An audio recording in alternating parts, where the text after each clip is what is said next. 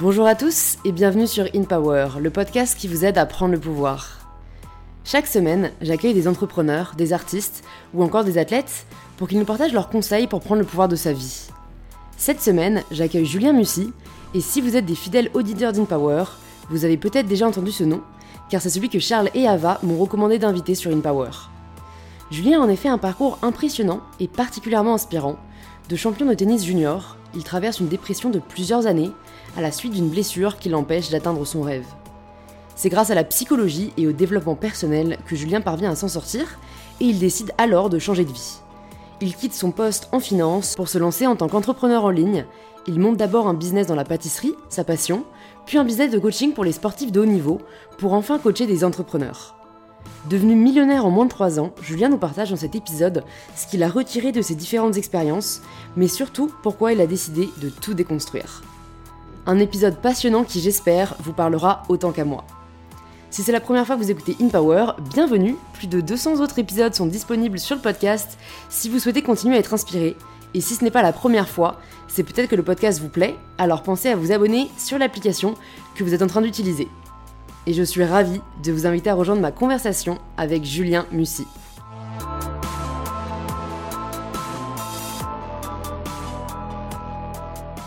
Julien, bonjour. Bonjour Louise. On a déjà commencé un peu à parler pendant qu'on a installé tout et c'était terrible parce que voilà, il y a plein de directions dans lesquelles j'ai envie d'aller. Je vais quand même te laisser te présenter pour que les gens, avant qu'on entre deep dans plein de sujets, te situent. Et puis après, je crois que je reprendrai là où on s'est arrêté en débattant sur euh, Amazon. Vas-y. ok. Euh, je m'appelle Julien Musier. J'ai euh, créé une entreprise il y a. Ma première entreprise il y a 5 ans dans la pâtisserie à la base, qui n'avait absolument rien à voir. J'ai toujours eu des business en ligne parce que je pouvais pas être.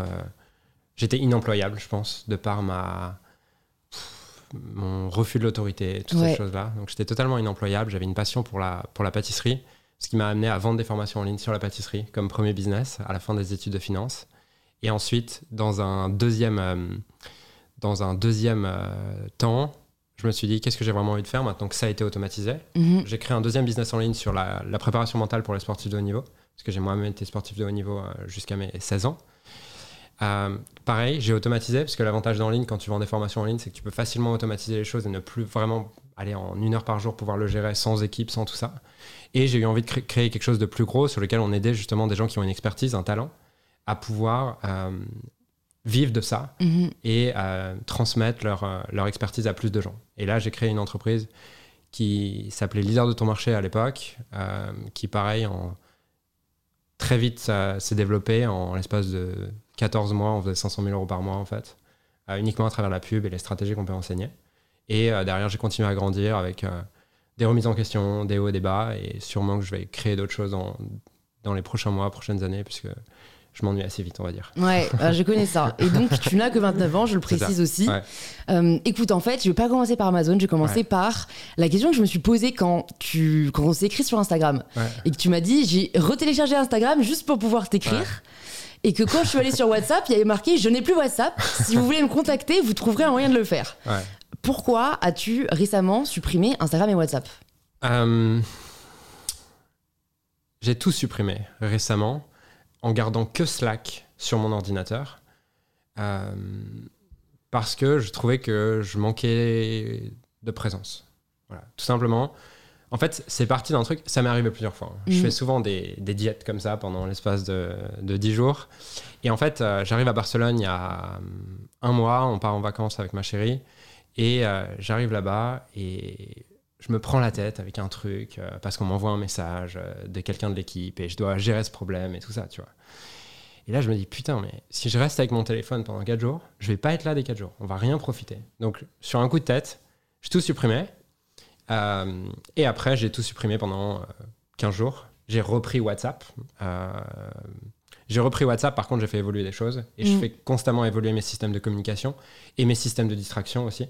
Parce que je pense que la discipline, c'est quelque chose, mais contrôler ton environnement est quelque chose de beaucoup plus important. Et je vois que quand j'ai pas. quand j'ai WhatsApp ou Insta sur mon téléphone, je me fais chier, j'ouvre mon téléphone. Mm. Quand tu l'as pas, tu te rends compte de tout ce que tu veux fuir en fait. Tu veux fuir des émotions, tu veux fuir des pensées, tu veux fuir une sensation d'ennui. Et du coup, cet espace de vide qui est nécessaire, je pense, pour être créatif et avoir de nouvelles idées, tu l'as plus. Et c'est quelque chose qui me manquait, que j'avais vraiment envie de retrouver. Et à chaque fois, je me dis, mais je suis tellement plus heureux sans ces trucs-là, tu vois. C'est hyper intéressant ce que tu dis. Et je suis la première victime de ça. Sauf que, euh, en fait, moi, j'ai pas l'impression que j'ai besoin du vide pour avoir des idées. Euh, alors, c'est peut-être euh, une habitude, tu vois, mais pour moi, la créativité, c'est un muscle. Ouais. Et moi, c'est en me posant euh, de manière hebdomadaire et en brainstormant que j'ai des idées. Et en fait, je suis vraiment le genre de personne où, en effet, je peux pas supporter l'ennui, tu vois. Et j'ai pas de solution parce que tu Ouais. dis, tu dis, faut l'accueillir. Mais moi, vraiment, c'est. ça. Ok. Parce qu'en fait, pour moi, c'est euh, comment dire, c'est vraiment inconfortable, tu vois. C'est pénible même. J'irais jusqu'à dire que c'est pénible.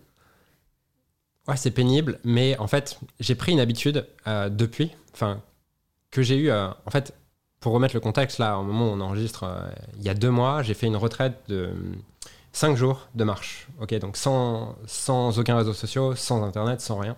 Juste, tu as ton téléphone pour écrire si tu veux, tu peux prendre des notes. Et en fait, je me suis dit, j'étais tellement heureux, et en fait, le truc, c'est que dès que j'avais une pensée ou un truc, je l'écrivais. Et j'ai vu que quand t'as pas des distractions, tu commences à écrire peut-être deux pensées, deux lignes, et en fait, tu te retrouves à la fin de chaque journée à avoir écrit peut-être euh, euh, 15 pages sur ta note, en fait. Hmm. Et du coup, euh, avec ces 15 pages sur ma note, je crée des, des idées qui sont beaucoup plus originales, je trouve, et euh, qui me rec- qui qui me ressemblent beaucoup plus, tu vois, qui me ressemblent beaucoup plus. Et, euh, et une de mes quêtes, c'est c'est d'être de plus en plus moi et de me révéler de plus en plus. Maintenant, qui est moi Je pense qu'on peut parler à Hmm. 25 heures de ça, tu vois. Ouais, je pense que le moi évolue au fil des années, moi. Effectivement. moi au début, moi à la fin. Mais en tout cas, je suis dans cette phase de vie où euh, j'ai été très bon à modéliser. Je pense que c'est ça qui m'a donné euh, la vitesse de croissance business que j'ai eue. Euh, modéliser ce qui marche, comprendre ce qui marche, euh, prendre ce qui marche ailleurs, le réintégrer dans mon business. Maintenant, je suis dans une phase où pff, le succès m'intéresse moins, je- entre guillemets, le succès financier m'intéresse Mhm. moins.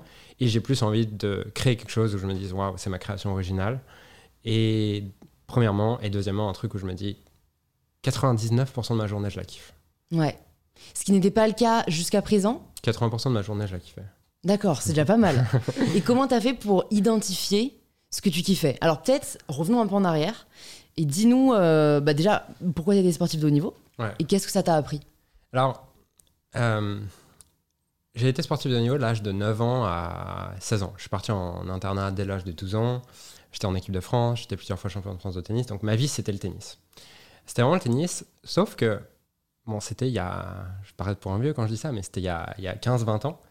Et euh, à cette époque-là, la préparation mentale n'était pas ce qu'elle est aujourd'hui. Ouais. Euh, le développement personnel n'était pas ce qu'il est aujourd'hui. L'alimentation n'était pas ce qu'il est aujourd'hui.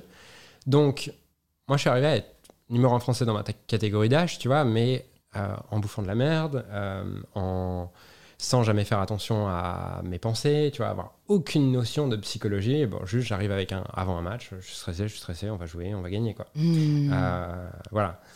Et au final, c'est pas vraiment ça qui m'a. Derrière, à 16 ans, je me blesse, j'arrête pour différentes raisons. Je vais pas tout mettre sur le dos de la blessure, j'en ai marre. bref. Il y a plein de choses qui se passent. Dans mon contexte euh, familial, c'est compliqué. Et euh, là, je pars dans une forme de. Vraiment de. Je pense une forme de dépression, tu vois, Mhm. de qui je suis sans ça. Si je Ouais. suis plus un joueur de tennis, je suis qui? J'arrive en terminale avec euh, des élèves où leur vie c'est ça. Moi je me dis mais les gars vous faites chier quoi. Genre aller à l'école et sorti- sortir de l'école, revenir chez vous. Moi j'avais, je m'entraînais 7 heures par jour, euh, je, je voyageais à deux semaines par mois, euh, c'était ma vie euh, jusqu'à mes 16 ans. Et là j'arrive au collège, je me dis waouh, au lycée, en terminale, et je me dis c'est terrible. Je rentre dans une dépression, je sais pas trop qui je suis. Et euh, en parallèle, euh, ma mère vit une période aussi très compliquée, donc je me demande comment je peux l'aider à changer tout ça. Et euh, pendant 5 ans, je, je fais pas ce que j'aime, je, me- je fais des études de finance, je déteste ça. Et là, je m'intéresse au dev perso. Et là, pour moi, c'est une, euh, c'est une révélation, parce que je me dis, je peux tout apprendre. Tu vois, à cette époque, à 23 ans, j'avais encore jamais eu de copine. Mm. Et je me dis, ah mais en fait, la séduction aussi, tu peux l'apprendre. J'apprends la séduction, j'arrive à avoir une copine, j'apprends la communication, j'arrive à me faire apprécier des autres, j'a- je- j'apprends... euh, je me rends compte qu'on peut tout apprendre. Et ça, c'était un truc que j'avais pas compris en fait. Avant, jusqu'à mes 23 ans, pour moi, bon, si tu veux apprendre quelque chose, tu vas à la fac ou à l'école et les profs ont décidé ce que tu allais apprendre. Et là, je me rends compte, en fait, tu as un problème dans ta vie, tu peux l'apprendre. Et je me rends compte que je peux aussi déterminer ma performance, je peux aussi euh, être plus focus, je peux aussi être plus créatif, je peux influencer toutes ces choses-là. Et je me dis, waouh, en fait, le coaching, c'est quelque chose d'extraordinaire. Je pourrais. Euh, qui je pourrais aider? Ben, Je peux aider tout le monde, mais on sait très bien qu'un business, si tu veux aider tout le monde, ça marche pas. Mm. Donc je me dis, je me forme au coaching et je me dis, je veux accompagner les sportifs de haut niveau. Moi, ça me passionne, je veux accompagner ça. Et euh, c'est là où je me dis, bah, je vais accompagner les sportifs de haut niveau et tout ce que j'ai appris avant grâce à mon blog sur la pâtisserie, je peux le réutiliser euh, dans ce business en ligne. Donc ça va assez vite, j'ai un peu de réseau, j'ai une histoire, euh, je fais de la pub et ça avance quoi. Ouais, ça avance comme ça. Donc c'est vraiment en fait tu t'es plus tu t'es écouté, plus tu as réussi à optimiser ce pourcentage d'appréciation de tes journées. Exactement, c'est ça. Et qu'est-ce que tu n'aimais pas avant? Alors Bon, j'aimais rien euh, avant mes 23 ans. Entre mes 16 et mes 23 ans, c'est simple, j'aimais rien, sauf les moments où je cuisinais et je faisais de la pâtisserie. C'était ma passion à l'époque. Euh, j'aimais rien. Après, j'ai tout aimé. Jusqu'à. Euh, après, j'aimais vraiment tout, de mes 23 ans à mes 26 ans, on va dire. Là où j'ai commencé à moins. À, en tout cas, à, je pense, perdre la passion, c'est quand j'ai commencé à vouloir. à ce que ma métrique de succès soit le chiffre d'affaires de l'entreprise. Ouais.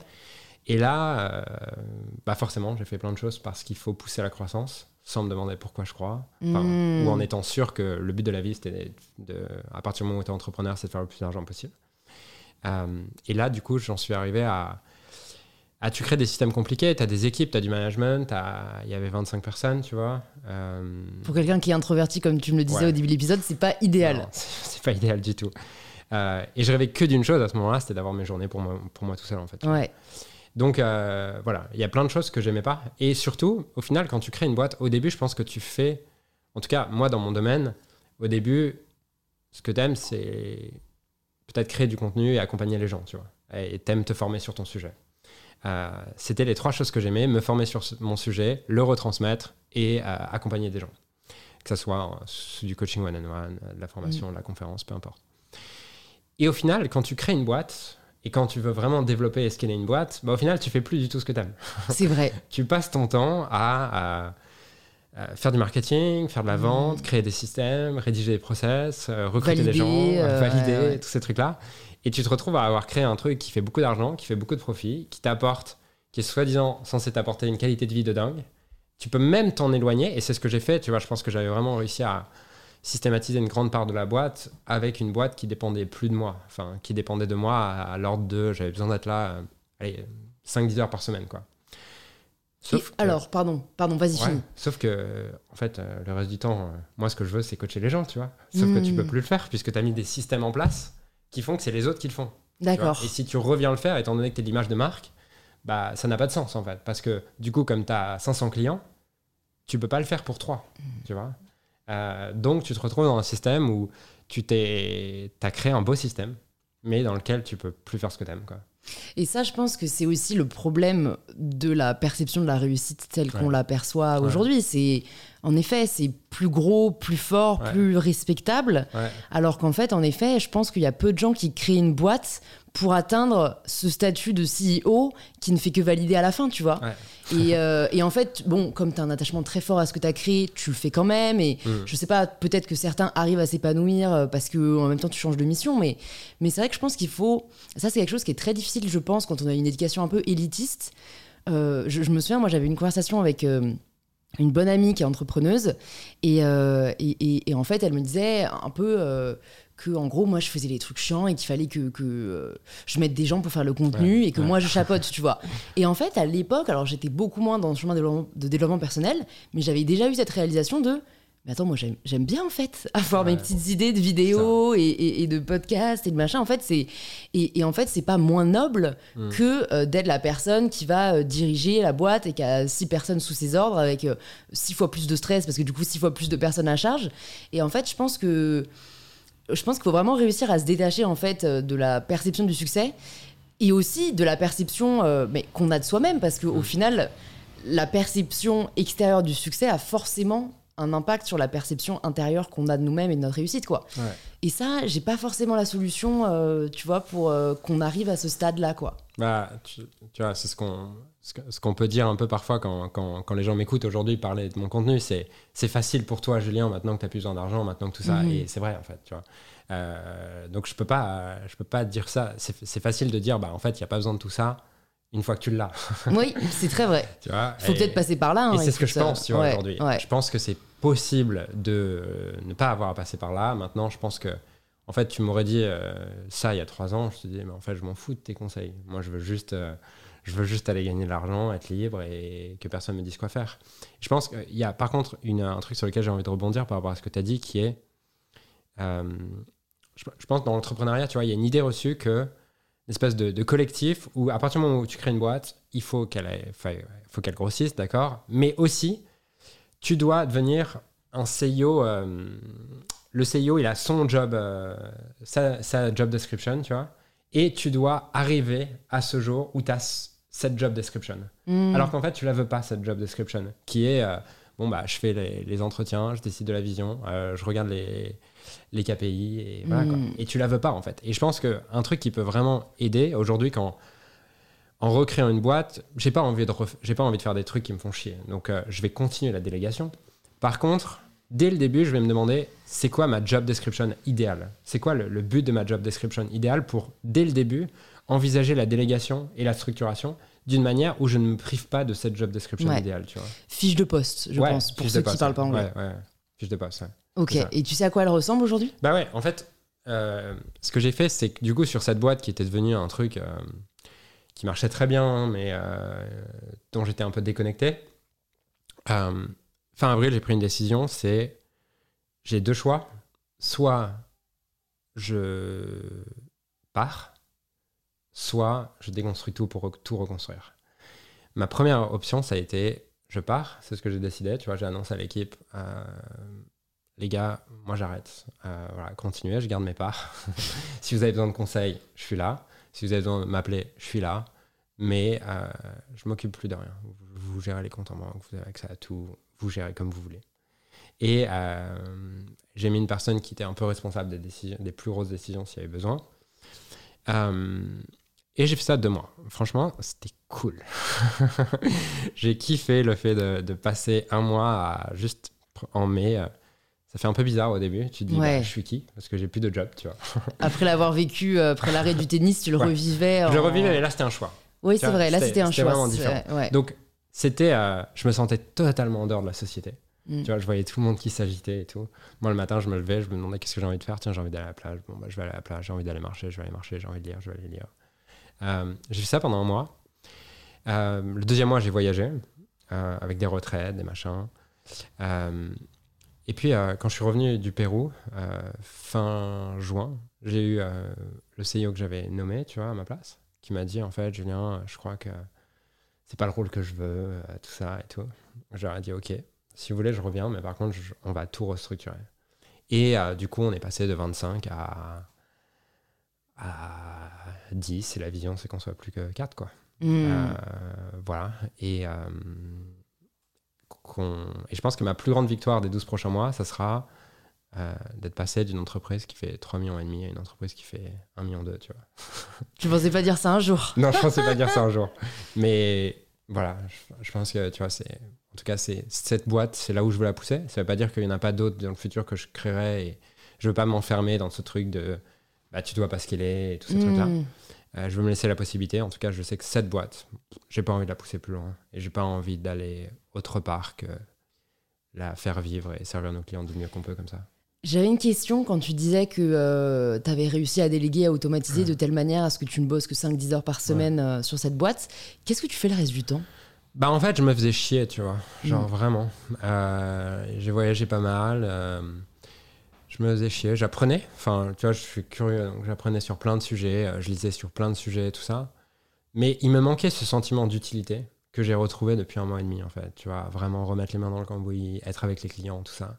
Ça me manquait de ouf, en fait, je me Mm. rends compte. Mais tu sais, quand t'as perdu quelque chose, ça fait longtemps, tu te- t'en rends plus forcément compte. C'est quand tu le retrouves que tu te rends compte à quel point ça te manquait. Ouais.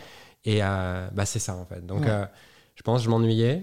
Et du coup, euh, quand tu t'ennuies, bah, tu fais un peu des trucs qui servent à rien, quoi. Ouais, non, c'est sûr, mais bon, ça peut être parfois aussi euh, libérateur et, Ouais. et tu vois, c'est peut-être ça qui t'a permis de réaliser aussi que tu t'en voulais plus, quoi. Ouais, exactement. Et je pense que je pense qu'avoir du temps aussi, ça permet de faire euh, maturer beaucoup d'idées et Mm. beaucoup de visions de la vie, de différents concepts et tout. Et je pense que c'est ce qui me donne aussi ce recul sur plein de choses aujourd'hui. C'est ces deux ans où, où, au final, euh, bah, j'avais pas une vie très intense, tu vois. Mm. Ouais. Et ça t'a manqué cette intensité? Non. Je- enfin, je pense que ça m'a. Je sentais qu'il me manquait quelque chose, je savais pas quoi. Tu vois. Euh, et je pense que j'en avais peut-être besoin.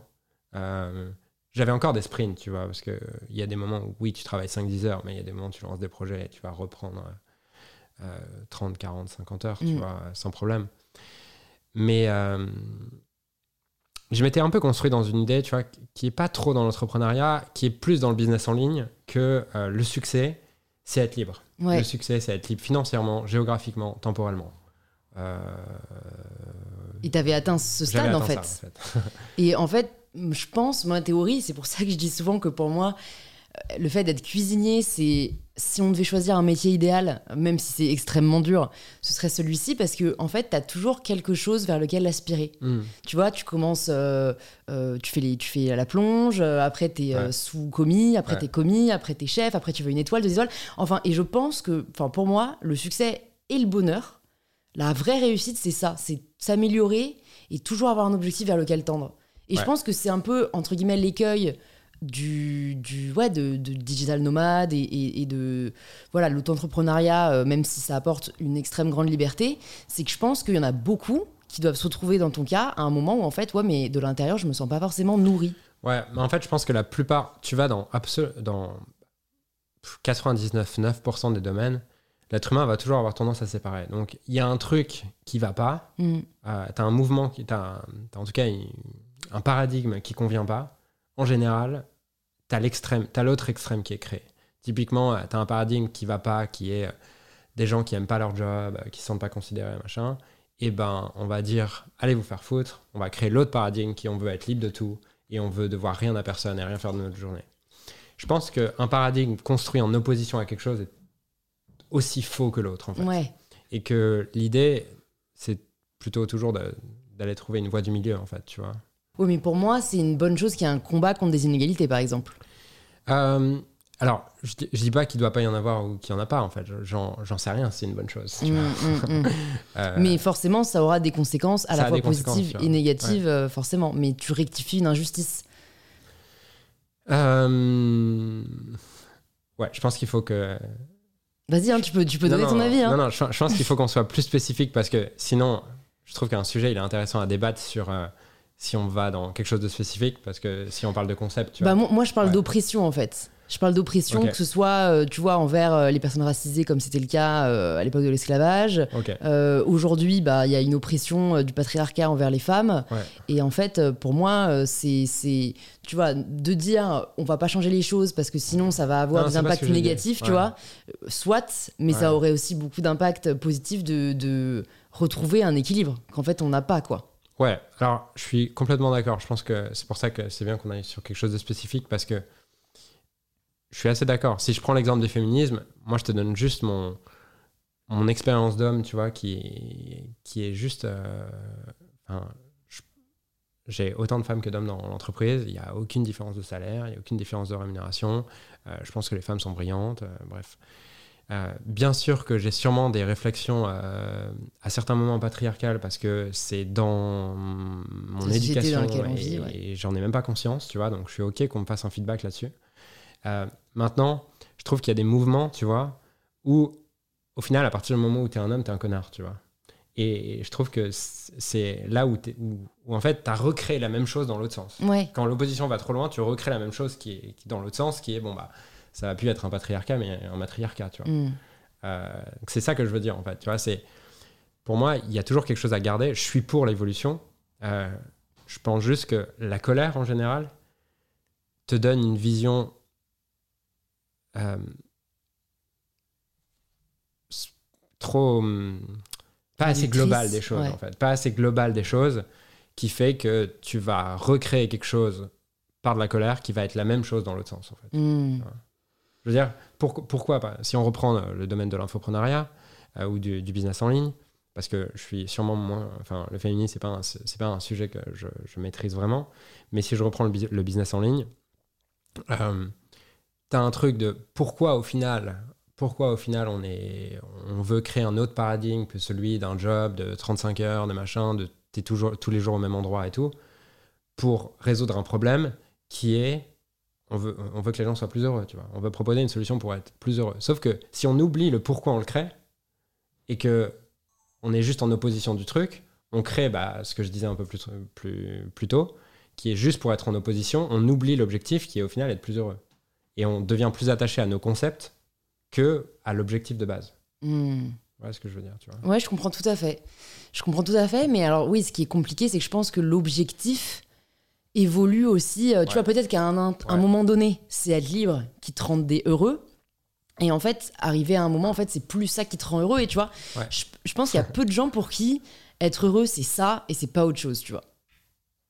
Genre, qui se satisfont, entre guillemets, que euh, d'une réalité. Ouais. Mais encore faut-il, euh, voilà, euh, ça, enfin, je sais pas si toi t'as galéré parfois dans ta vie ou est-ce que t'as toujours su ce qui permettait de te rendre heureux. Mais tu vois, c'est pas comme si on pouvait prendre un stylo, un crayon et se dire, euh, voilà, en fait, moi demain. Mais bon, peut-être qu'on peut le faire par l'inverse du coup. C'est qu'est-ce qui me rend malheureux? Et peut-être qu'en ben, faisant moins de ces choses-là, Ouais. on arrive à un niveau Ouais. plus élevé de bonheur. Je vois un peu ça comme une jauge, quoi. Ouais, clairement. Et je pense que c'est une vision qui doit être dynamique aussi. Ouais. tu vois, qui, qui, qui s'ajuste tout le temps. Mais c'est une question auquel j'ai beaucoup réfléchi et il y a quand même des thèmes communs. Je Mm. veux dire, euh, qu'est-ce qui me rend heureux? Je, je pense que je me suis posé cette question, mais pas juste dans ma tête. Tu vois, je me suis posé cette question par écrit euh, peut-être au moins euh, 100 fois en 5 ans, tu vois. Et il y a quand même des thèmes communs qui sont sentir que j'ai une utilité Ouais. à partir de mes talents, à partir de ce que j'aime faire. Parce que si tu me demandes d'avoir une utilité pour t'aider à ranger ton lave-vaisselle, ça va pas me rendre heureux, tu vois. Mm. Par contre, si c'est quelque chose à partir de quelque chose qui m'intéresse vraiment, là, je vais, ça va me rendre heureux. Donc, me sentir utile à partir de mes talents. Deuxièmement, euh, me sentir connecté à quelque chose. Ça peut être des gens, ça peut être des animaux, ça peut être euh, la nature, ça peut être quelque chose, mais ne pas être dans ce sentiment de je suis seul au monde, tu vois, être connecté à quelque chose d'autre. Euh, et avoir l'impression de me rapprocher de ce que je veux être. Tu vois, au final, si j'ai ces trois ingrédients dans ma vie, je suis heureux. Ça peut prendre plein de formes. Mm. Et si je regarde tous les moments où j'ai vraiment été heureux, il y avait ces trois, il y avait ces trois éléments combinés. Donc maintenant, intéressant. Je me demande comment je peux avoir ça en fait. Comment je peux créer une vie dans laquelle j'ai ces Mm. trois, trois ingrédients. Et du coup, tu nous as parlé de la déconstruction de ta précédente boîte, qui était du coup, euh, vous l'aurez compris, une boîte de coaching Ouais. pour les entrepreneurs. Comment t'as euh, décidé de le reconstruire? Euh,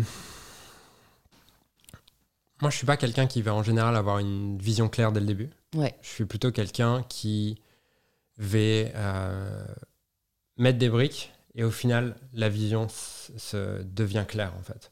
Donc, comment j'ai reconstruit en partant de qu'est-ce qui me semble pas efficient Euh, Où est-ce qu'on a de la perte en termes de d'efficience euh, de ce qu'on peut apporter à nos clients, en termes de bonheur de l'équipe Mm. et euh, en termes de profit? Voilà. Puisque les trois métriques qu'on a redéfinies, ce qu'on veut tout le temps évaluer aujourd'hui, c'est profit, euh, résultat client et euh, happy team members. Donc, euh, C'est sympa comme membre de l'équipe. Ouais, ouais. Et c'est quelque chose, tous les matins, on évalue ça. Donc tous les matins, chaque membre de l'équipe, par exemple, met euh, tous les matins, on évalue les profits d'hier, enfin on reporte les profits d'hier, on évalue le niveau de, émotionnel de chaque membre de l'équipe et euh, on regarde les résultats clients qu'on a eu hier et est-ce qu'il y a des clients qui avancent pas comme on veut? Et du coup, ça nous Ouais. donne une métrique qui est ultra claire, on sait pourquoi on se lève le matin. Et est-ce que vous êtes tous en télétravail? Ouais. Alors ça, est-ce qu'on peut faire un petit aparté Ouais. euh, pour que tu nous donnes des tips peut-être? Euh, D'abord, euh, bah, toi, tu es plus dans le cas où tu emploies, donc tu vois, pour réussir à fédérer et à, et à créer une vraie culture d'entreprise, même en étant euh, 100% à distance? Euh, bon, moi, j'ai jamais travaillé, enfin, j'ai jamais eu de, jamais travaillé dans une vraie boîte, donc j'ai pas de, T'as pas eu de bureau J'ai pas de euh, comparaison. Enfin, ouais. j'ai fait six mois de stage de fin d'études euh, dans une banque. euh, voilà. Donc, j'ai pas vraiment de cadre de référence. Mais je dirais que, essentiellement, la culture, c'est juste définir des règles claires de ce que tu veux. Euh, être à l'écoute de ce qui t'énerve. Parce que ce qui t'énerve en général, c'est juste que c'est un truc de ta culture que tu n'as pas défini. Euh, et, euh, et ne rien laisser passer. Tu vois, je pense que une culture, elle correspond, elle, est, elle correspond pas à ce que tu veux, elle correspond à ce que tu tolères. Et euh, si tu tolères certains comportements, certaines attitudes, bah en fait, euh, elle deviendra ça. Parce qu'elle descend toujours au plus bas niveau de standard. Elle ne monte pas au plus haut niveau de standard, en fait. Donc, ce que j'ai vraiment appris avec le temps, je pense, c'est cette idée. Au début, je voulais être gentil, je voulais que tout le monde m'aime et tout. Et, euh, et au final, quand tout le monde t'aime, tu finis par créer une boîte. Quand tu veux que tout le monde t'aime, tu finis par créer une boîte que toi t'aimes plus. Et du coup, tu finis par être agacé par tout le monde, tu vois. et, Dans l'histoire, il y a forcément quelqu'un qu'on doit pas aimer. Ouais, c'est ça, exactement. Et aujourd'hui, je, je le vois plus différemment en mode voici les standards que je veux. Je tolérerai pas de différence. Il y a des choses, par exemple, que je supporte pas. Euh, je supporte pas qu'on soit en retard. Ouais. Euh, Il y a des gens pour qui c'est ok. Moi, c'est un truc qui m'énerve, mais à un point, t'arrives deux minutes en Même tu te connectes une minute en retard, ça me rend dingue. tu Ah ouais. Ah ouais. Alors l'intolérance au plus haut niveau. Ah ouais. Mais, mais en fait, ouais, j'ai vraiment un niveau d'intolérance et je veux pas le changer en fait. Parce que, et c'est justement, je pense que ça, c'est un problème des cultures. Je pense que la tolérance est pas quelque chose qui est compatible avec le fait de créer une culture homogène. Donc pour toi, c'est un peu euh, marche ou crève, si je grossis les traits. À partir d'une culture qui a été créée ensemble et qui a été acceptée par tout le monde. Oui, mais t'as des onboarding au fur et à mesure. Enfin, quand t'as créé la boîte, vous étiez pas 25. Bah oui, bah oui, mais quand tu viens dans l'entreprise, euh, Ouais, t'as le ouais. choix de venir ou pas venir en fait. Ouais. Et on t'expose le cadre tout de suite, tu vois. Je vois ce que tu veux dire, mais pour moi, la rigidité, ça n'a rien de bon. En fait, euh, c'est même pas moi qui l'impose, tu vois. Enfin, Mm. Au début, tu l'imposes un peu pour quelqu'un, enfin pour, pour les premiers fondateurs, et après, ça devient une norme qui est poussée dans la culture, tu vois. Pense, euh, par exemple, euh, c'est pas moi qui rappelle les choses. Toutes les, tu vois, typiquement, euh, ce matin, il y en a un qui arrive 4 minutes en retard. Euh, si tu le prends hors contexte, tu c'est hyper fun. Je veux dire, notre entreprise, c'est hyper fun. Mais il fait 40 pompes, tu vois. J'allais dire, j'espère c'est quand même pas quand 10 t'arrives en retard à Bah la si, salle et que si. tu dois faire. euh. Si, c'est 10 pompes par euh, 10 pompes par minute de retard. Mais ce qui est ce qui est hyper cohérent à partir sinon on crée pas de règles en fait. Non, mais je vois ce que tu, Tu veux dire. En fait, c'est, mais c'est, c'est, je trouve ça marrant de la part de quelqu'un qui disait au début de l'épisode qu'il n'aimait pas l'autorité. Parce Bah que ouais. moi, je Bah, déteste l'autorité, Bah tu ouais. vois. Et Bah, donc, du coup, sais. je me verrais pas en imposer une. Nous, on est très entreprise horizontale. euh, ouais, je sais. Tu vois, il y a pas de. Mais bon. Voilà, t'as plus d'expérience que moi, donc je pense qu'il y a du bon fait- dans la discipline que tu mets en place aussi, quoi. Moi j'étais très comme ça. j'étais hyper comme ça. Je portais pas l'autorité donc je me disais je peux pas l'imposer aux autres. Enfin toutes ces choses là. Et puis euh, ce qui s'est passé c'est que euh, donc j'ai euh, rencontré une fille en en mars, on s'est mis ensemble, elle a deux enfants, tout ça, donc je suis arrivé, j'ai commencé à vivre chez eux, tout ça. Et euh, le, son, le dernier a plus de mal avec l'autorité. Tu vois, donc moi, ça me challengeait vraiment. Tu vois, Mhm. genre, il- au début, j'arrive, euh, il, il écoute pas sa mère, plein de trucs, tu vois, qui, qui étaient vraiment compliqués pour moi. Et je me dis, ok, bon, bah, comme d'hab, je vais lire, tu vois. donc, je commence à lire, euh, je commence à lire des livres sur, euh, sur comment tu gères des enfants plus compliqués, tous ces trucs-là. Et je me dis, putain, en fait, tout ça, c'est vraiment adaptable au monde de l'entreprise. Et je me rends compte que le fait notamment d'avoir un cadre, des règles claires, tous ces trucs-là, les gens en ont besoin pour avoir de la sécurité. Donc, euh, je me suis- ça m'a refait voir aussi ma manière de manager. Et je vois que les gens sont beaucoup plus heureux quand ils ont un cadre clair. Il faut juste qu'ils apprécient ce cadre et qu'ils n'aient pas l'impression de subir ce cadre. Je pense que c'est un problème à partir du moment où tu subis le cadre, quand tu as l'impression de la choisir, de l'avoir choisi. Au contraire, il te donne un sentiment d'appartenance, il te Mm. donne une sécurité et il te donne la sécurité nécessaire pour exprimer ton potentiel. Tu vois Je vois, je vois ce que tu veux dire. C'est un peu comme euh, l'expression qui dit qu'on est plus créatif sous la contrainte, quoi. Ouais, exactement. En fait, l'humain est peut-être fait pour avoir des règles. ouais. Mais c'est- marrant parce que si on part loin, il n'y avait pas de règles quoi à l'époque de Cro-Magnon. Mais ils ont commencé à en mettre en place, tu me diras. Donc ouais, on Je est peut-être. en fait- en En c'est peut-être la vie en société qui est, qui est faite pour être normée quoi. Mais c'est difficile, je trouve, à accepter de la part de quelqu'un. Enfin, moi aussi qui value, enfin qui, qui euh, porte beaucoup de valeur à la liberté. ouais. C'est un- mais on a tendance à opposer liberté avec règles, alors qu'à mon avis, c'est peut-être pas forcément aussi opposé qu'on ne le croit. Ouais. Mais je te donne un exemple, tu vois, cette semaine, par exemple. Euh, J'ai un membre de l'équipe qui, euh, donc tous les jours, on met notre petit émoticône pour updater comment on se sent. Et euh, depuis le début de la semaine, il n'était pas, T'es pas au max. il n'était pas au max. Et tu vois, moi, je lui avais dit depuis deux semaines, je lui ai dit, tu fais ce que tu veux au niveau du marketing, t'es libre, tu vois, t'as le choix. Et en fait, avant-hier, on a eu une conversation sur, euh, je dis, ok, bah, on fait ça, on met en place ça, euh, je veux qu'on fasse ça, tous ces trucs-là. Et au final, tu te retrouves euh, deux jours plus tard avec un mec qui est on fire, tu vois. Genre, euh, il est à Hmm. fond et il a retrouvé le, le drive. Donc, voilà, je pense, je pense qu'il y a toujours un juste milieu et c'est comme tout. Moi, moi j'aime beaucoup. euh, J'ai entendu une phrase qui m'a beaucoup marqué il y a quelques mois, qui est le problème de notre cerveau humain, c'est qu'on veut essayer de mettre les choses dans des cases et surtout, on croit que c'est des problèmes à résoudre. Alors que je pense que c'est plutôt une dichotomie à manager. Et j'aime beaucoup cette idée, tu vois, de plutôt de voir est-ce que je mets un cadre, est-ce que je mets pas de cadre? Plutôt de le voir comme un espèce de. une jauge, tu vois, sur est-ce que j'ai été trop loin dans le cadre? Et en fait je perds l'expression des gens, je perds le fait que les gens puissent s'exprimer et, euh, révéler qui ils sont et se sentir libres là-dedans. Et tu sens qu'ils sont contraints, tu vois, ils même leur posture se restreint. Ou est-ce que là, je suis plus dans une phase où je suis trop loin dans euh, la liberté Et en fait, tu as des gens qui sont un peu insécures, qui savent pas trop quoi faire, euh, qui savent pas trop où aller, et toutes ces choses-là. Et ils ont Mm. besoin qu'on les redirige un peu, qu'on leur redonne un peu de cadre. Donc là, je te dis ça parce que je pense que depuis quelques mois, je prends conscience que j'ai été trop loin dans la liberté, tu vois Ouais. peut-être dans un an, je te dirais, bah non, en fait, le truc, c'est, euh, il faut plus de liberté. La contrainte, c'est de la merde.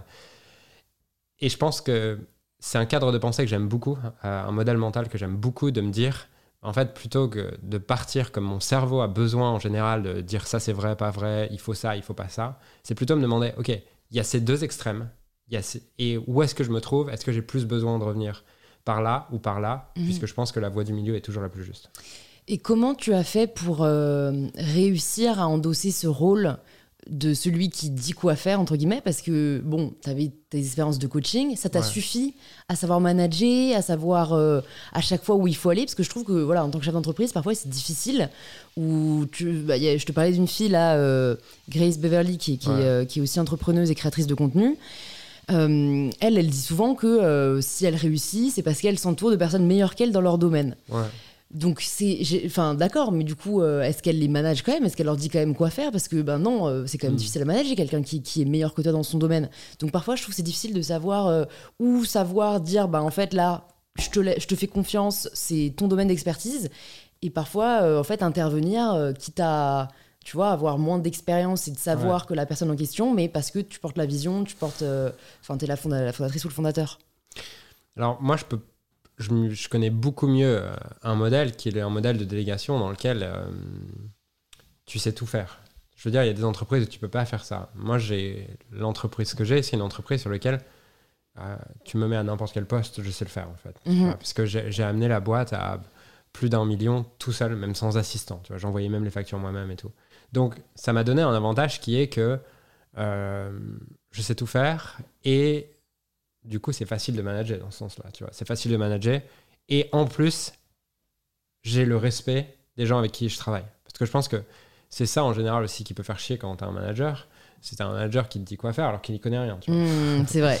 Euh, donc j'ai un respect naturel par rapport à ça, parce que les Mhm. gens euh, trust, ont confiance dans mon avis, tu vois. Euh, ont confiance dans mon avis. Donc voilà. Maintenant, euh, pas énormément d'expérience sur. euh, je vais pas donner mon avis sur un truc, tu vois, où j'ai juste lu des livres parce que je pense qu'il y a vraiment. C'est quand même le meilleur moyen d'apprendre, hein, je suis quand même d'accord, mais- la réalité, mais. euh, Faut passer de la théorie à la pratique, quoi. Ouais, c'est ça. Je, je veux dire, j'ai jamais vraiment eu de personnes. euh, j'ai jamais vraiment managé des domaines que je connais pas dans mon entreprise. Ouais. tu vois. Donc, euh, bah, c'est une forme de conseil. C'est Ouais. essayer de manager quand même les domaines que vous maîtrisez. Et Ah, je sais pas. euh, Je, pense que c'est possible dans mon, mon business, tu vois. Ouais. Demain, si j'ai envie de créer un autre business, je pense pas. Enfin, je pense qu'il y a des business, c'est pas possible. Mm. Demain, imaginons, j'ai envie de créer euh, un software. Bah, je sais pas coder, tu vois. hmm, Donc, donc je pourrais pas. Et je pense que prendre des gens plus intelligents que toi dans un domaine, c'est hyper smart. Maintenant, euh, je pense que la base, c'est avoir des gens qui t'as pleinement confiance et qui sont pleinement engagés, tu vois. Parce que de toute façon, à partir du moment où tu commences à douter de la personne, ça marche jamais. quoi. Ouais, ouais, c'est sûr, c'est sûr. Mais je pense que c'est ce qui fait qu'aujourd'hui, les gens cherchent avant tout le sens et l'utilité, l'impact qu'ils peuvent avoir. Parce que, voilà, ça, ça participe à ce que tu disais, c'est un peu leur liste d'ingrédients aussi pour, euh, pour être heureux. Bon, alors, il y a quand même un sujet là qui me trotte dans la tête depuis qu'on en a parlé, qui est cette histoire d'Amazon. Parce que quand, quand Julien est arrivé, en gros, alors je sais même plus comment on est arrivé à en parler. Mais... Ah si, on se disait qu'en fait, euh, bon, l'argent ne, rend pas heureux, mais en fait, il faut quand même euh, passer par là pour euh, se rendre compte. Et Julien me disait qu'il pense qu'en fait, aucun entrepreneur ne le fait vraiment pour l'argent. Et moi, je disais, bah attends, Jeff Bezos, qui est donc le fondateur d'Amazon. Non, je, dis, je disais pas qu'aucun entrepreneur le fait pour l'argent. Je pense que des Jeff Bezos ou des Jeff Bezos ou Elon Musk, machin, ouais. Ils le font, pas pour l'argent. D'accord, ils le font plus pour l'argent. Donc voilà ce que tu as dit. Et moi, je disais, bah en vrai, Amazon, à part détruire la planète, oui, ils apportent un super service client, oui, ils disruptent une, une industrie. Euh, mais, euh, mais pour moi, c'est drivé forcément par. Euh, enfin, tu vois, quand il y a un tel. Quand il y a un tel impact négatif, quand il y a une, une telle externalité négative, c'est que forcément, tes missions et ce qui te drive n'est pas hyper éthique, tu vois En fait, euh, alors, je suis plutôt dans une phase de ma vie aujourd'hui où je m'intéresse à toutes ces questions de. Je commence à m'intéresser à toutes ces questions de planète. Maintenant, dire que l'impact il est que il est plus négatif que positif, je suis pas d'accord. Ça dépend d'où tu regardes. Ça dépend ce que Ça dépend quelle métrique, c'est sûr. Euh, et je pense le, le, le problème dans le raisonnement, c'est de croire que tout le monde a les mêmes métriques. Tu vois, tu parles de l'impact négatif, euh, ultra négatif. Euh, moi, je trouve que l'impact, il est aussi ultra positif. Je veux dire, c'est génial, tu as oublié un micro, tu le commandes, demain tu l'as, tu vois. Tu as une interview demain.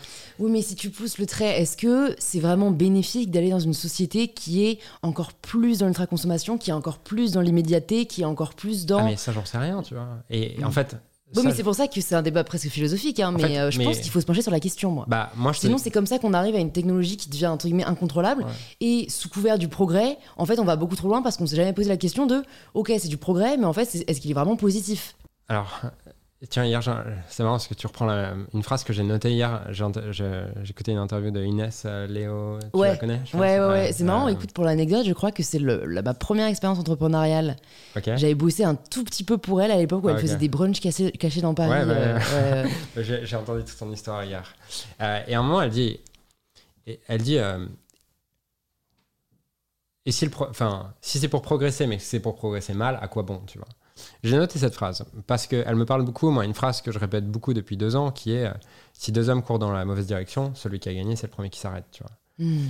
Euh, mais maintenant, je pense le, le problème de, de, nous en tant qu'êtres humains, je pense, c'est qu'on veut. On a une tendance à croire que notre modèle. Du, déjà qu'on a la vérité, que nos pensées sont des vérités. Et deuxièmement, euh, que notre modèle du monde est celui de tout le monde moi, j'en sais rien en fait, tu vois, si l'immédiateté est un problème. Je dis pas, je, en fait, je comprends le point de vue des gens qui disent c'est un problème, cette immédiateté, immédiateté euh, euh, on détruit la planète, toutes ces choses-là. Je le comprends, je vois les faits sur lesquels ils s'appuient, je vois. Mais je comprends aussi les gens qui disent euh, oui, mais non, moi je veux mon truc machin, c'est un progrès, c'est génial, le monde va plus vite, c'est génial d'aller plus vite. En fait, ça dépend juste du système de valeurs ça dépend juste de ton système de valeurs, ça dépend juste de ce que tu valorises. Mais pour moi, il y a quelque chose de supérieur à ça. Vas-y. Pour moi, je suis d'accord avec toi. Tu vois, si on est très factuel, on peut faire la liste euh, voilà, des gens qui trouvent euh, les aspects positifs euh, et, d'autres dans, dans l'autre sens. Mais pour moi, à l'ère où la planète dans laquelle on vit est menacée, on peut plus raisonner que de manière microéconomique comme tu le fais, mais il faut réfléchir aussi de manière macroéconomique et même bah, juste par rapport à la valeur planète, tu vois, qui est de dire, ok, mais en fait, non seulement là, ça a des bienfaits et des méfaits parce que l'immédiateté est positive comme négative, le fait est que on trouvera rien de positif à ce que ça apporte à la planète. Donc pour moi, quand il y a une telle externalité négative, quand il y a un tel impact, euh, tu vois, c'est pas une question d'homo economicus, quoi. C'est pas une question de, mais moi, quand même, je suis contente que ça aille plus vite et que j'ai mon micro demain. Pour moi, c'est savoir se dire, vu qu'on vit en société, ok, peut-être que c'est cool d'avoir, euh, tu vois, il y a quand même une, échelle de valeur. C'est plus cool d'avoir mon micro demain que si j'attends une semaine, mais c'est encore plus cool si j'attends une semaine et, que du coup la planète, eh ben, elle va vivre un peu plus longtemps. Tu vois ce que je veux dire? Et, en effet, c'est une échelle de valeur, hein, mais, mais je pense qu'il faut qu'il y ait une conscience collective sur la situation qui est la nôtre. Parce que si, bah, ensuite, on raisonnement et que chacun raisonne par rapport à soi-même, bah, c'est sûr que la planète est mal barrée, tu vois c'est pas mon. Enfin, j'ai pas dit que c'était. Il fallait raisonner comme ça. Oui, tu as dit que tu comprenais les gens qui raisonnaient comme ça. Et je comprends aussi ton raisonnement, en fait. Mm. Je, je, trouve juste que. Enfin, dans ton raisonnement, il faut une conscience collective et tout. J'ai plutôt dans, à penser ça, ok? Euh, Pour autant, euh, c'est basé quand même sur une hypothèse qui est une valeur euh, que tout le monde n'a pas l'hypothèse sur laquelle tu te bases pour défendre ton raisonnement, c'est que euh, il faut préserver la planète et que, que si la planète ne produit plus de vie, c'est un problème. C'est pas une vérité en fait. C'est une hypothèse et qui est dans un ordre d'une échelle de valeur. Et si tu as quelqu'un, donc toi, dans ton raisonnement, en valeur là-haut, il y a préserver la planète, en dessous, il y a avoir mon micro aujourd'hui. Tu as d'autres personnes qui, le micro aujourd'hui, c'est plus important que la planète. Et comme c'est ton raisonnement, tu penses que celui-là, il est faux. Et tu t'appuies sur ça pour, tu t'appuies pour dire qu'il est faux sur le fait qu'il faut préserver la planète. Mais ça, c'est pas une vérité en fait.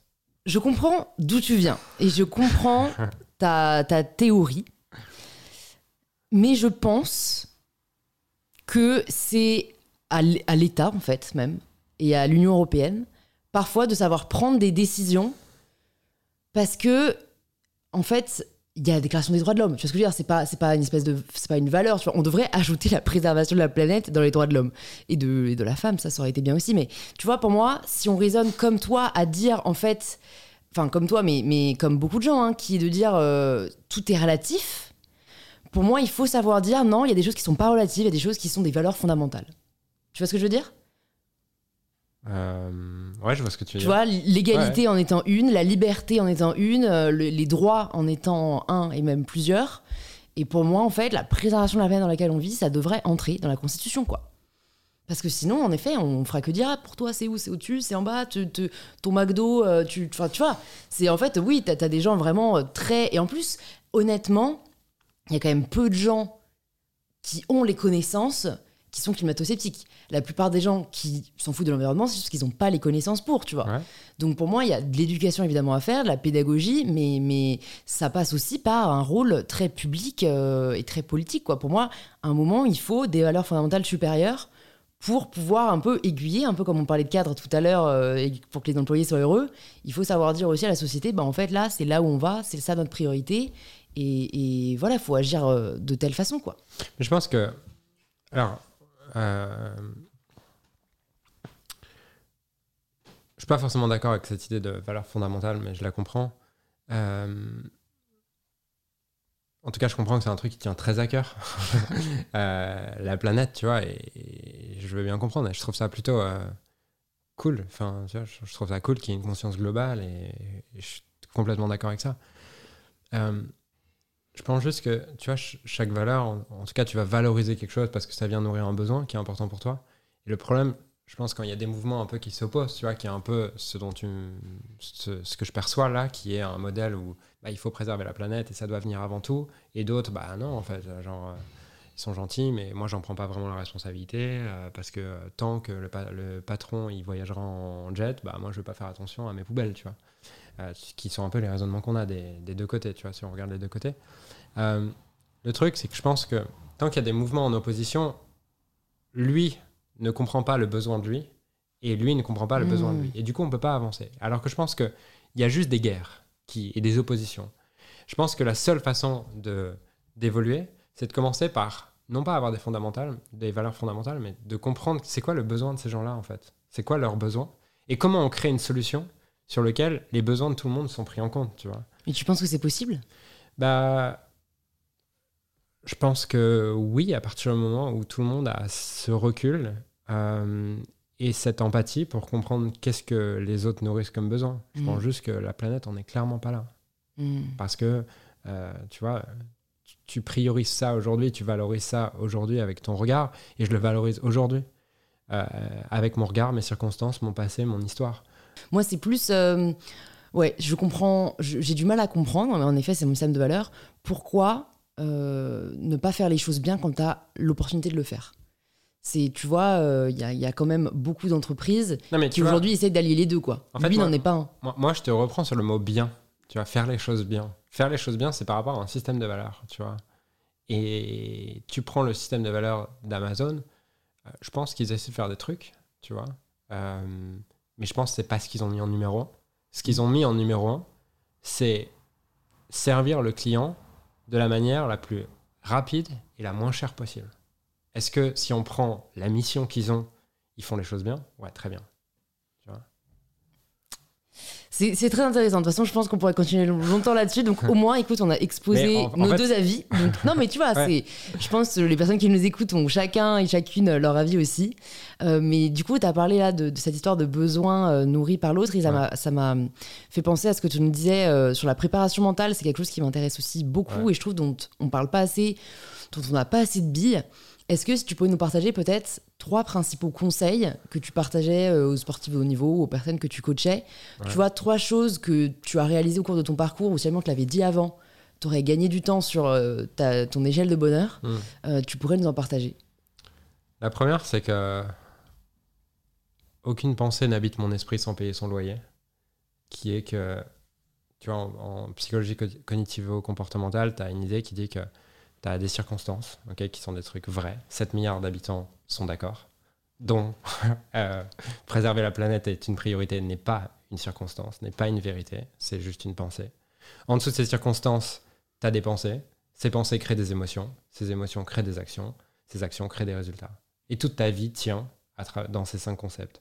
Tu écris quelque chose, tu dis quelque chose. On peut ranger euh, notre vie dans, on peut ranger notre vie dans euh, ces cinq concepts. Et le truc, c'est que la plupart du temps, on n'a pas conscience de, des pensées qu'on a, des émotions qu'on a, et on se plaint des résultats et on essaie de se battre contre la réalité. Euh, alors que la réalité, c'est une circonstance, je peux rien y faire. La seule chose que je peux faire, c'est changer mon regard et ma pensée autour de cette circonstance, tu vois.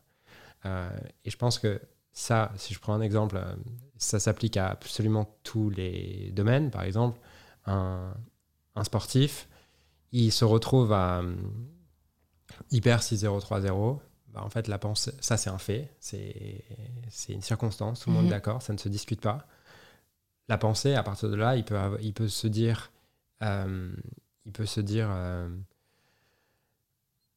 Bon, bah, j'ai fait, je suis nul, j'ai fait n'importe quoi, euh, vas-y, c'est n'importe quoi. L'émotion que tu ressens quand tu te dis ça, bah, c'est une forme de honte, de frustration, de colère. Quand tu es comme ça, t'es pas à ton meilleur niveau de focus, donc les actions, c'est tu vas te précipiter, tu vas plus tenir le jeu, tu vas plutôt faire, faire ça. Et le résultat, c'est tu viens confirmer ta pensée. Ton résultat vient toujours t'amener à confirmer ta pensée. À l'inverse, si 0-3-0, peut-être je peux me dire, ah putain, c'est une opportunité de voir ce que je fais quand je suis face au mur ce qui va me donner un focus différent, ce qui va me faire faire des actions différentes, ce qui va me faire faire des résultats différents. Là, on le voit pour un match, mais c'est vrai pour l'entièreté de notre vie, tu vois. Euh, c'est vrai pour l'entièreté de notre vie. Et, et c'est vrai le matin, si j'ai un client qui est pas content, et on a des pensées qu'on le veuille ou non. Tu vois, on a 60 000 pensées par jour. Mm. Tu as des pensées que tu le veuilles ou non. La différence dans les résultats des gens et leur, la, la vie qu'ils créent, c'est uniquement qu'est-ce que ces pensées créent? Mais tous tes résultats sont créés avant tout par des pensées. T'en as qui sont naturellement plutôt bien câblés dans leur manière de regarder le monde, euh, et t'en as d'autres qui sont un peu moins. Et tu penses que tout le monde peut réussir à changer ses pensées? Parce que, tu vois, si je reprends ton exemple euh, de, de la personne qui vient d'échouer, voilà, que ce soit dans un sport ou dans un projet, etc., je fais partie des personnes où euh, je vais ressasser j'ai beau me dire, j'ai beau avoir conscience de ce que tu dis, euh, tu vois, je commence à. Moi, je suis très rationnelle, donc en fait, j'ai remarqué que de lire plein de trucs sur l'échec comme un rebond, ça m'a permis d'un peu changer ma vision des choses.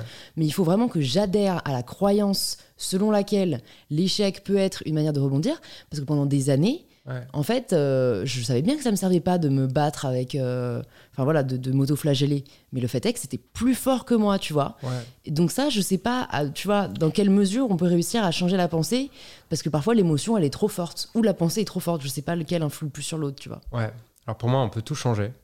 Euh, en général, une pensée, tu vas ressasser quand, l'émotion, quand la pensée est soutenue par une émotion. Mhm.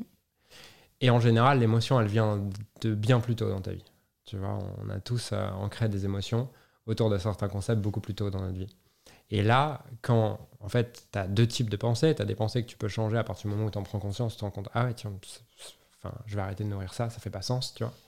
Euh, et je peux facilement voir un autre regard, ouais. euh, soit tout seul, soit à travers des livres, soit à travers des coachs, soit à travers des formations, des podcasts, bref. Euh, voilà.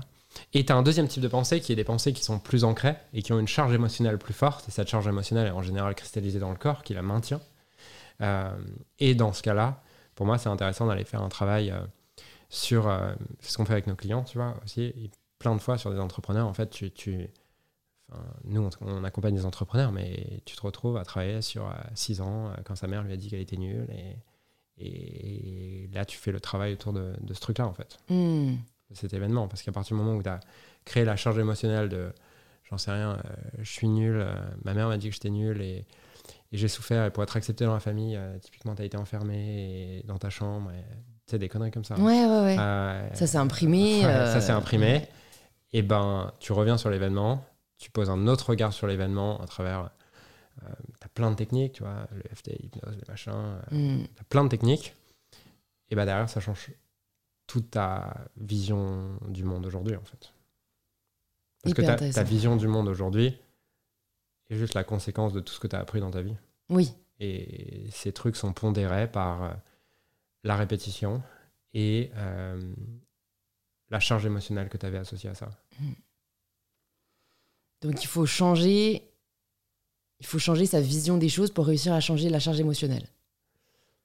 Ouais, euh, effectivement. Après, tu as des courants de pensée, tu vois, qui vont plus euh, euh, libérer directement l'émotion, sans même avoir le, le, besoin de la mentaliser, de le comprendre. voilà, c'est pas, pas ce qu'on utilise nous. En général, sur, quand il y a une grosse charge émotionnelle, ça vient toujours d'un moment. On revient sur ce moment, et là, on va travailler avec nos outils sur ce moment-là. Ok. Bon, bah super, merci d'avoir partagé la technique.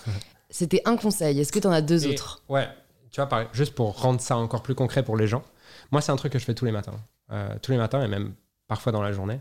Je prends mon téléphone, j'écris une note et j'écris tout ce que j'ai dans ma tête. Et, là-dedans, je peux observer, euh, je peux observer les choses qui tournaient en arrière-plan, qui, me, qui sont utiles ou qui sont pas utiles et qui expliquent comment je me sens. Parce que des fois, tu te sens d'une certaine manière, tu sais pas. Mm. Et en fait, le fait juste d'écrire te permet de mettre de la conscience là-dessus. Et à partir du moment où tu as conscience, c'est beaucoup plus facile de continuer à le nourrir ou pas. Moi, il y a une euh, métaphore que j'aime beaucoup qui est la métaphore de. T'as déjà eu un Windows ou pas? Ouais. Ok. Tu faisais quoi quand ton ordi plantait Alors là, c'était il y a trop longtemps pour que je m'en souvienne. tu sais, quand. J'attendais, hein. ouais, mais t'avais une étape avant de avant d'appuyer sur euh, avant d'y aller à l'arrache en mode j'éteins tout avec le ouais, bouton. Ouais ouais Contrôle alt supprime. Tu te souviens de ça? Oui, je me contrôle. contrôle alt sup. contrôle alt sup. Et en fait, à ce moment-là, t'avais peut-être un fichier ouvert et quand tu faisais contrôle alt sup, tu te rends compte qu'il y avait 10 ou 15 trucs qui tournaient en arrière-plan et que c'est ça qui faisait ramer ton ordi. Bah, en fait, pour moi, c'est exactement pareil pour nous en tant qu'être humain. Hmm. C'est que la plupart du temps, en fait, on a 10 ou 12 trucs en arrière-plan qui tournent sans même qu'on en soit conscient. Et le fait d'écrire permet d'en prendre conscience et de, comme contrôle alt supprime, dire delete ou je continue, tu vois. Ok, alors là, je vais te challenger parce que, pareil, je prends mon cas particulier, euh, parce qu'on est quand même là aussi pour se faire coacher. non, mais tu vois, imaginons, je fais ça. Euh, c'est marrant, je vous conseille l'épisode avec Jonathan Lehman, le premier, où il Mm. parle de ça. Il appelle ça les poubelles mentales. Mm. Sortir les poubelles mentales. Imaginons, je me rends compte que euh, je pense à ça, je pense à ça, je pense à ça. Il y a deux trucs que je peux contrôler, et donc ciao. Et il y a un truc, je peux rien y faire. Ouais. Alors moi, ça, je vais pas réussir à me sortir de la tête. Quand je peux rien y faire, ça va me bouffer. Et alors, je sais pas si tu as des solutions pour ça, mais j'espère que je suis pas la seule. Comme ça, ça vous sera utile aussi. Mais euh, tu vois, c'est soit bah, j'attends 4-5 jours et ça finit par passer, euh, soit euh, je vais me buter à la salle pour essayer, tu vois, de me changer les idées, ça marche pas toujours. Mais il y a un truc où, quand je, quand je peux pas avoir un impact dessus, it's the end of me. Ouais, parce que tu continues inconsciemment à nourrir la croyance que tu devrais le changer. Ouais. Et tu vois pas les bénéfices que ça soit comme ça et que tu puisses pas le changer. Et nos émotions sont juste des ratios de perception. À partir du moment où je perçois plus de bénéfices conscients que d'inconvénients euh, conscients, je ressens une émotion plutôt positive, enfin plutôt agréable.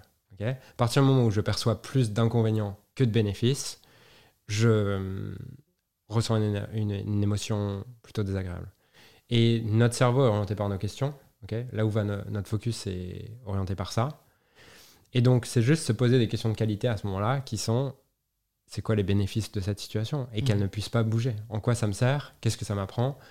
Et il y a toujours autant de bénéfices que d'inconvénients dans toute situation. Tu vois, par exemple, j'ai un, un exemple que j'aime bien raconter par rapport à ça. Euh, Il y a y a un an, euh, j'étais à fond dans les cryptos, machin. Euh, j'avais investi beaucoup. Genre, euh, j'avais plusieurs millions en crypto. Et je me retrouve à un moment donné où crash, je perds, euh, je crois, euh, 400 et quelques milliers d'euros dans la nuit. Et 400 et quelques milliers d'euros dans la nuit, je me lève, je regarde mon compte crypto, je vois 400 000 en moins. Émotionnellement, c'est intéressant comme, comme, Comme émotion à expérience, avoir ouais.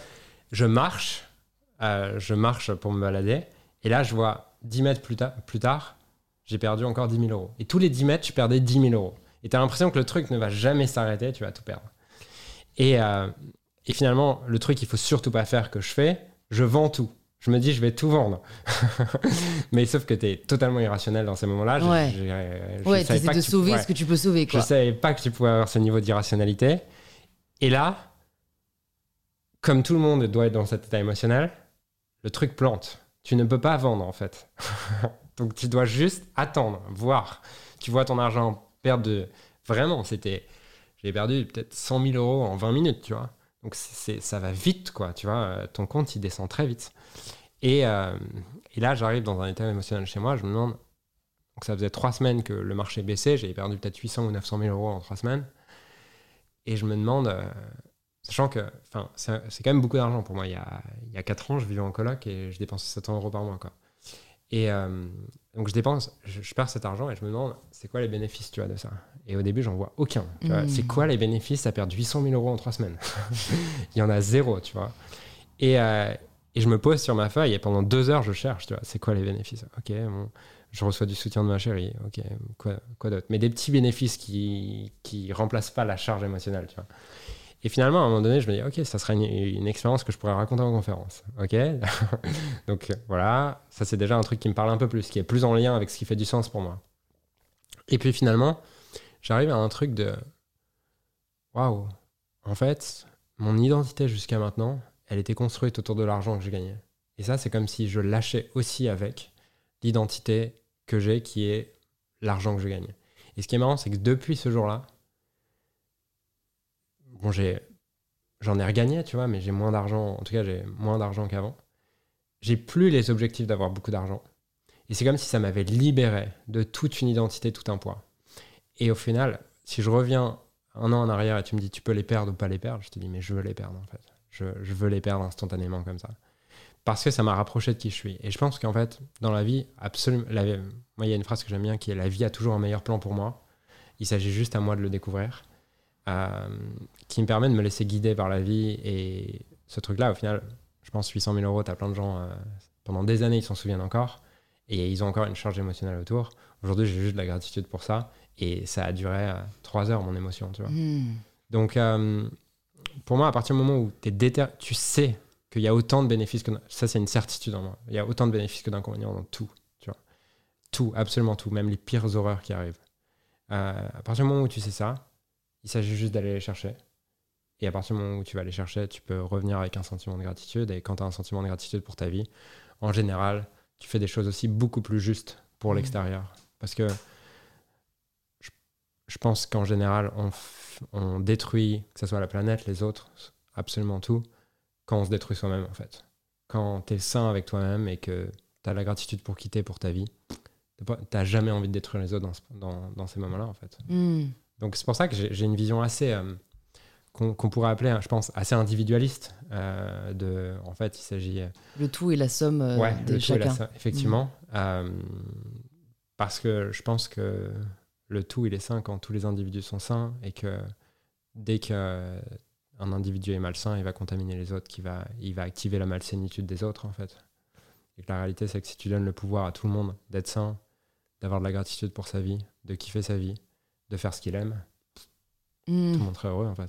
Mais je pense que c'est pas possible.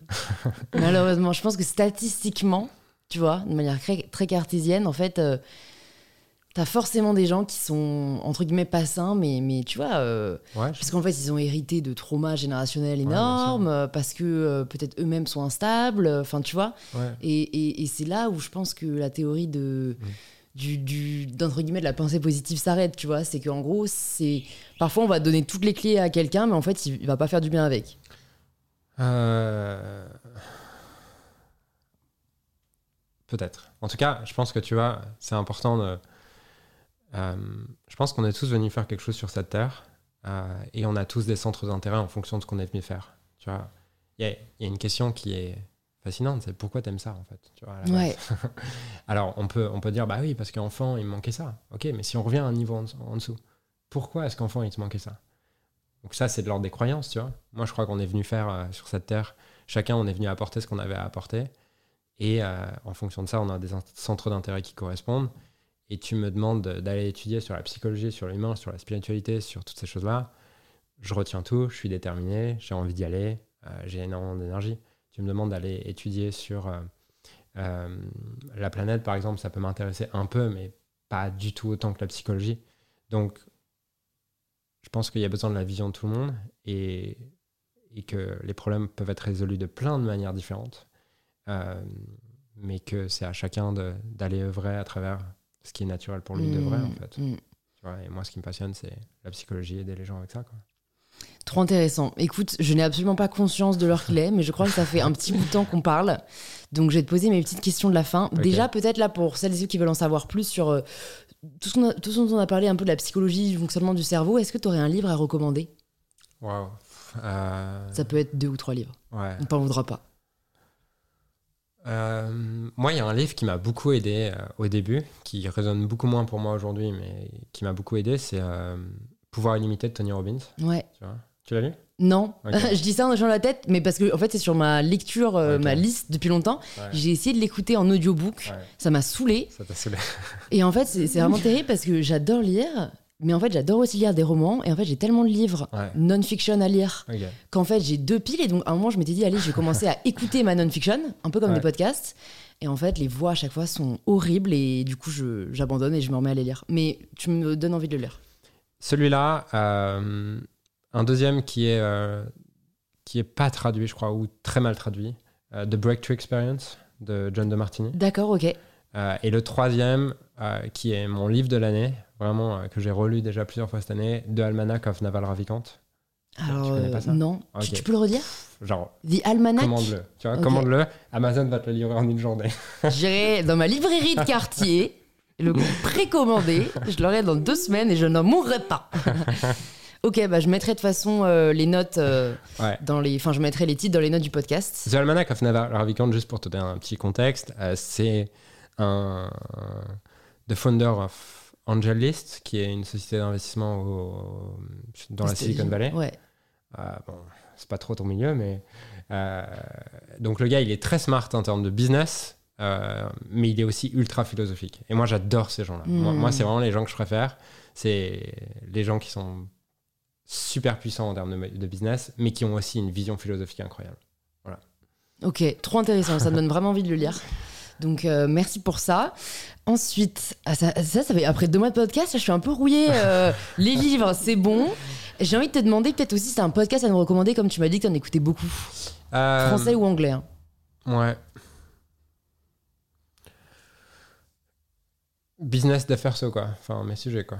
Comme tu veux. Ouais. Franchement, c'est comme tu veux. Euh, bah, enfin, j'aime bien, moi, Génération Do It Yourself, tu vois. Ouais. Euh, pas tous, mais il y a vraiment des épisodes où j'ai adoré écouter trois heures. Je trouve que ça apporte une belle, euh, des belles perspectives. Je, je trouve ça riche, un peu comme toi, tu vois, la, la diversité des profils qu'il peut avoir, comme, comme chez toi. Euh, In Power, bien sûr. Au cas où vous connaissez Au pas. cas où vous connaissiez pas, c'est ça.